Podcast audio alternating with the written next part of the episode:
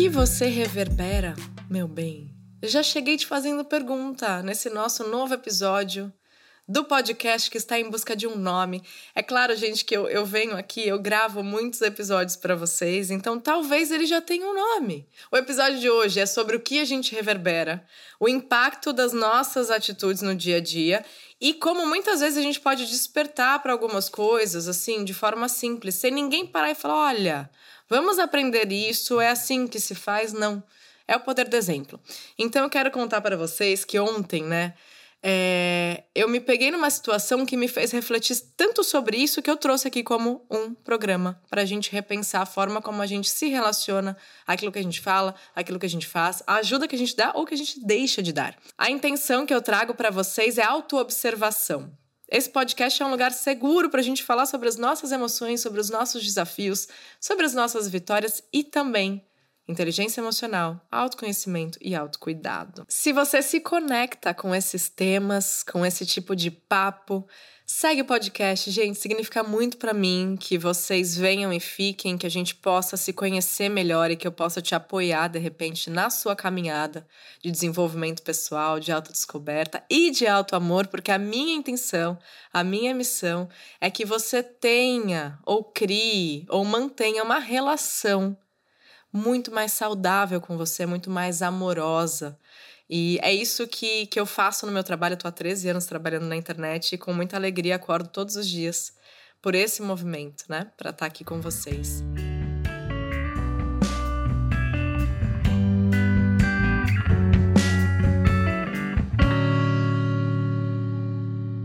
E por que, que eu perguntei né, sobre reverberar? Ontem é, eu fui na minha dermatologista fazer um procedimento de remoção de tatuagem que eu tô fazendo há um tempo.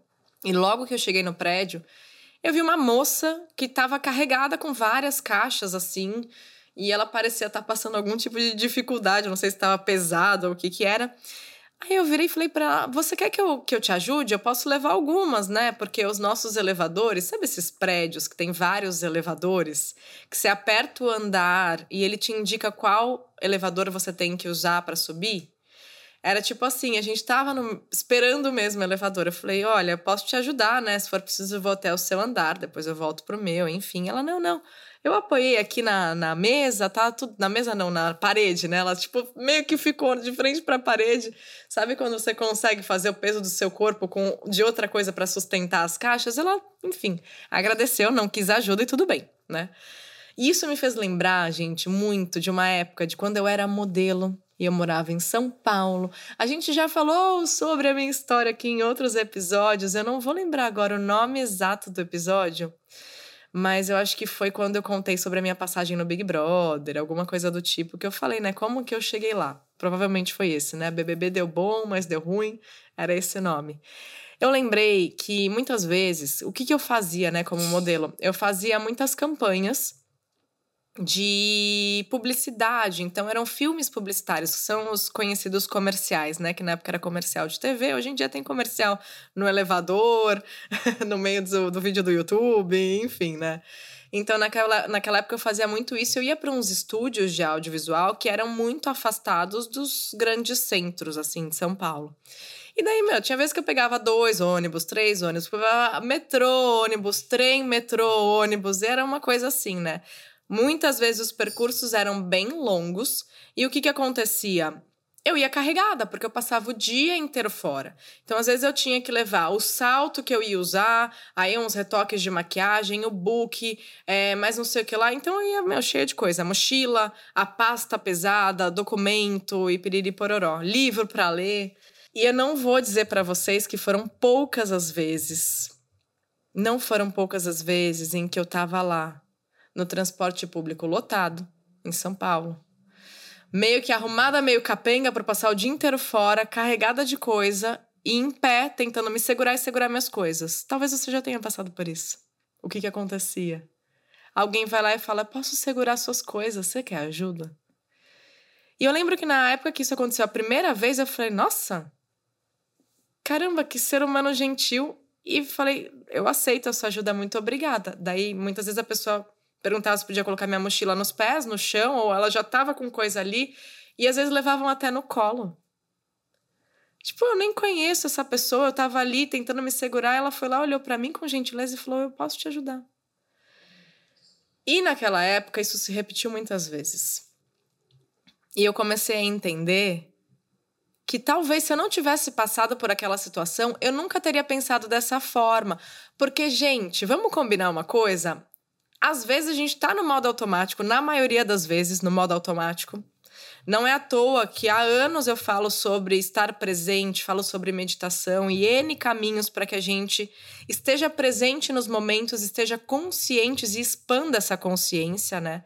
Mas é um caminho individual e particular de cada um. Existem muitas formas de você fazer isso. Mas eu trago isso porque na época aquilo foi uma pequena expansão para aquela Juliana que, né, estava ali numa nova cidade, é, num novo contexto, diante de novas pessoas e, e de uma cultura que eu não conhecia, que é dessa gentileza. Talvez eu já tenha passado por vários episódios de gentileza e eu não tenha nem percebido que era uma gentileza de verdade, né? Porque eu não estava prestando atenção, estava no modo automático. E, gente, passa, direto vai passar no seu dia a dia. Um bom dia que você recebeu, que a pessoa não precisava te dar, ela nem te conhece, mas te deu um bom dia, um sorriso, uma ajuda, uma, um cafezinho que se oferece. Sabe assim? E eu comecei a despertar para isso. Naquela época eu devia ter 17 ou 18 anos. E me marcou muito. E ontem, quando eu fiz isso para a menina que estava carregada de caixas, eu falei: com quem que eu aprendi isso? Com todas as pessoas que foram gentis comigo. E eu reverberei isso. Quantos anos depois? Sei lá, 20 anos depois eu reverberei isso. E o que eu quero trazer para vocês hoje é entender o que a gente tem reverberado, porque muitas vezes não vão ser os nossos pais que vão falar pra gente, né? Ah, porque daí quando você estiver no transporte público e ver alguém carregado, você oferece ajuda. Não. E muitas vezes os nossos pais ensinaram N coisas, os nossos professores ensinaram N coisas. Mas o poder do exemplo, ele tem tanto valor que quando alguém me estendeu a mão no transporte público, ofereceu para segurar a minha mochila e eu aceitei, aquilo mudou a forma como eu enxergo essas situações e como 20 anos depois eu ofereci ajuda para a menina que estava carregada de caixa. Então, esse poder do exemplo faz com que o que a gente reverbera continue reverberando. Eu amo porque as pessoas à nossa volta sempre podem agregar e reverberar coisas boas, inclusive sugestão de um filme muito sobre esse tema que a gente está falando hoje. Então, nossa querida diretora Mari, que está aqui ao meu lado, ela falou sobre o filme A Corrente do Bem, que eu confesso que nunca assisti ainda, mas já pode ser programa para esses dias. O que acontece, gente? Basicamente ali é, existia um menino no entorno desafiador, em que na escola dele, o professor de sociologia lançou um desafio, né, um projeto. Que projeto vocês podem ter que mude o mundo? E este menino, que é o protagonista, até anotei aqui o que, que ela me contou para passar as infos direitinho para vocês. Esse menino, que é o protagonista, criou um sistema, né? Olha só como ele reverberou, hein? A ideia era que uma pessoa ajudasse três pessoas. E essa pessoa que ajudasse as três pessoas ia comunicar para cada uma dessas pessoas ajudadas que a missão seria continuar ajudando e cada pessoa ia ajudar mais três pessoas.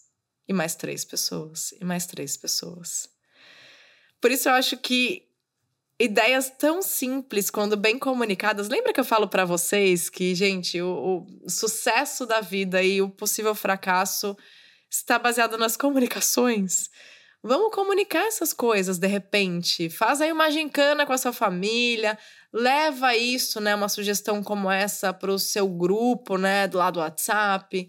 Gente, vamos fazer aqui uma missão? Vamos dar um elogio para três pessoas hoje? Ou vamos ajudar três pessoas hoje e comunica para que as, essas pessoas façam de fato essa corrente e continuem?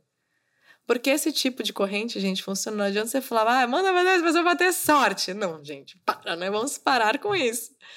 Mas esse tipo de corrente eu acredito. E eu acredito ser muito válida também como um ponto de inspiração para a gente fazer isso aqui.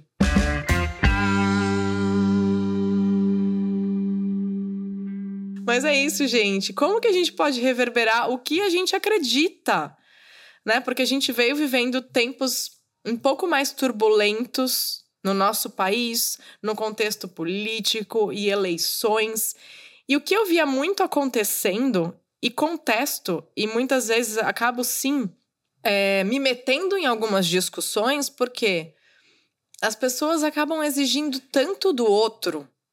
E não é aquele exigir que, que espera o melhor de você, mas é exigindo que, que você fale dos seus ideais, que você se posicione sim, é importante se posicionar, mas, meu, a pessoa vem pedindo isso, só que na verdade ela poderia mudar a pergunta: em quem você vota? Porque muitas vezes vem com uma pressão tão grande que não basta você ser quem você é, você falar do que você fala.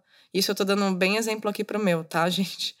Vocês sabem quem eu sou. A maioria das pessoas que me conhecem há muito tempo sabem quem eu sou, no que eu acredito, o que eu prego, o que eu ponho no meu prato, o que eu não ponho no meu prato de comida há cinco anos.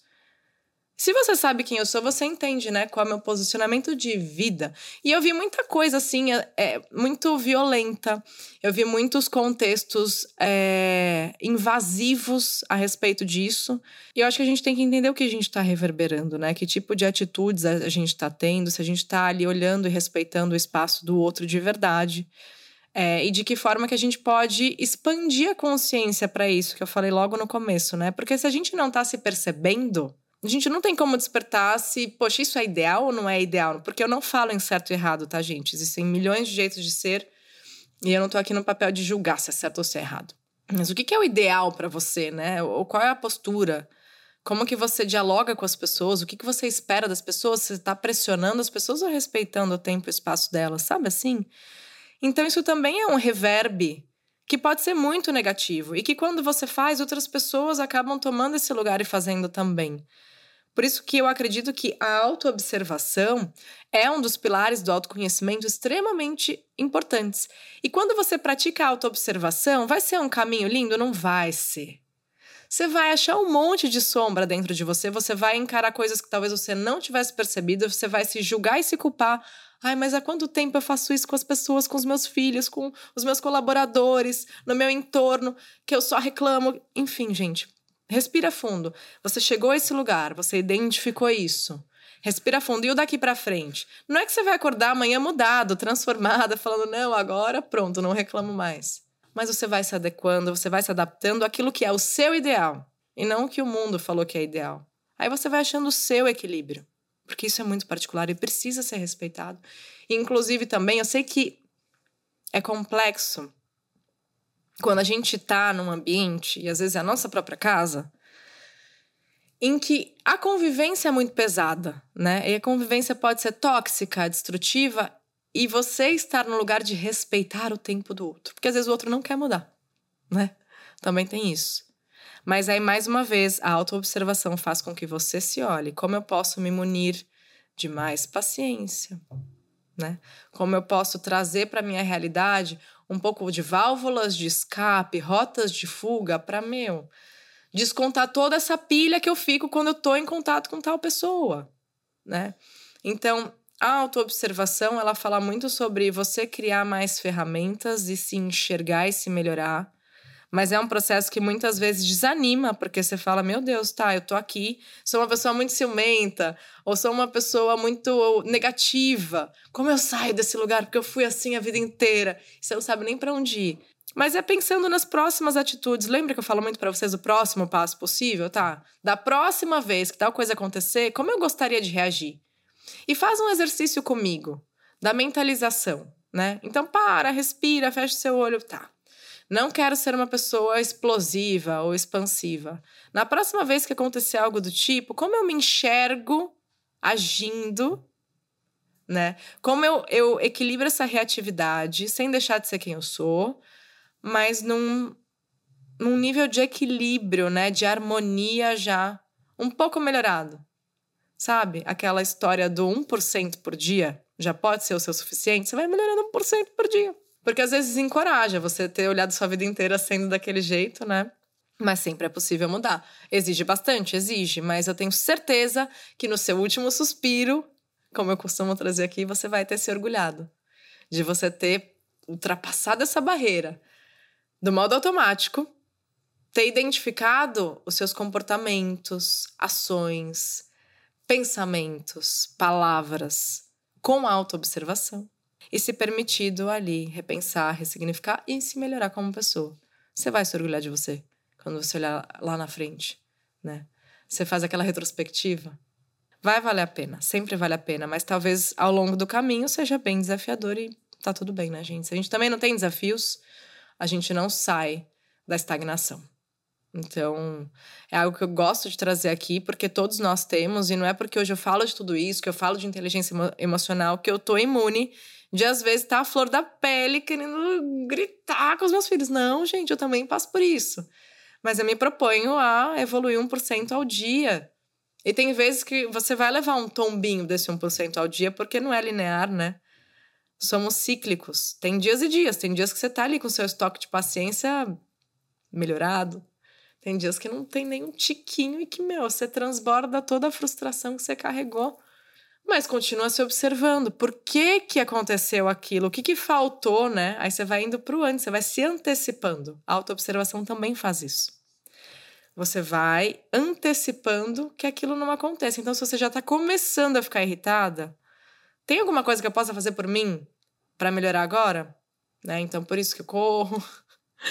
Por isso que eu faço os meus respiros, que eu ponho a música da Shakira lá em cima e dou uns gritos, danço e rebolo, porque meu, meu, minha forma, minha forma de me abastecendo de pequenas doses de bem-estar, porque na hora que o negócio chacoalha, talvez eu esteja um pouquinho melhor, né? Não deixo essa conta ficar negativada em déficit, déficit de paciência, de empatia, de enfim, o que quer que seja você já vai se precavendo. Por isso a importância, minha gente, de sustentar os hábitos, que foi um dos nossos episódios recentes. Quando você sustenta bons hábitos, você sustenta um bem-estar diferenciado, você sustenta uma harmonia, um equilíbrio diferenciados, né?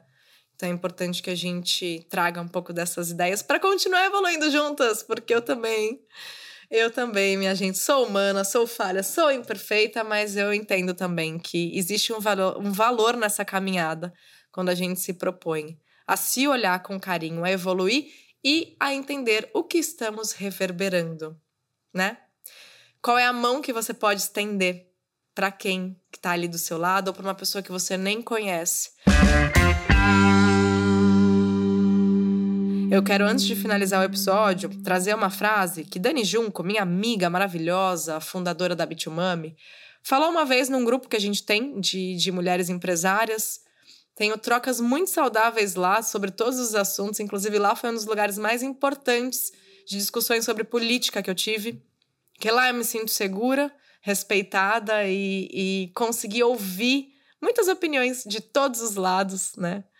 É, para conseguir complementar aquilo que eu acredito. Acho super importante continuar ouvindo, a gente não fechar essa janela e não acreditar também que a nossa verdade é a verdadeira maior, a principal. Não. Existem outras formas, né? outros valores, outros ideais que às vezes você pode dar a chance de ouvir também. Então lá foi um dos lugares super seguros que eu tive importantíssimas discussões, né, recentemente. E Dani Junco, ela falou assim um dia: se hoje eu tô nesse lugar melhorado, como mulher, né? Se eu sou essa mulher que tô hoje, que chegou até aqui, eu faço questão de esticar a minha mão e trazer mais mulheres junto e continuar esse movimento. Então eu encerro esse episódio te perguntando: para quem que você pode estender a sua mão? Ou de repente, como você pode abrir os seus olhos e o seu coração para dar a mão para a mão que já está esticada para você? Ou pedir ajuda, né? Porque não é só sobre a gente se doar. Existe muita dificuldade, especialmente das mulheres, por N motivos da nossa cultura, do que nos foi ensinado e exigido e esperado. De que a mulher sempre se doe e ajude e cuide, e trabalhe, e performe, e entregue. E a gente soube a importância de pedir ajuda quando a gente precisa e, e aceitar dentro do nosso coração que a gente pode receber essa ajuda, abrir espaço para isso. Às vezes é importante lembrar disso também. Você não precisa ser só aquela que estende a mão para trazer outras pessoas junto, mas você pode esticar a sua mão e ser reerguida quando for preciso.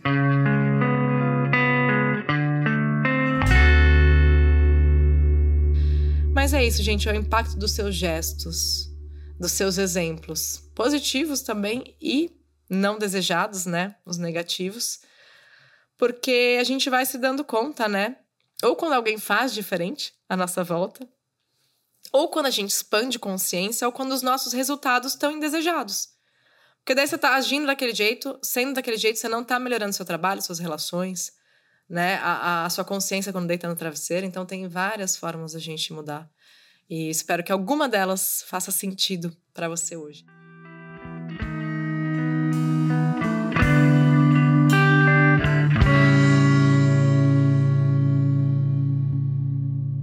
Gostou desse podcast? Encaminha para mais pessoas. Vai ser muito bom te ver aqui. A gente está sempre aos sábados com novos episódios às 11h11 11 da manhã. E é uma alegria imensa poder estar tá aqui, evoluindo dia após dia junto com vocês. Nem que seja 1%. Isso já é válido, isso já é suficiente. Se reconheça e se valorize por isso. Um grande beijo e até mais.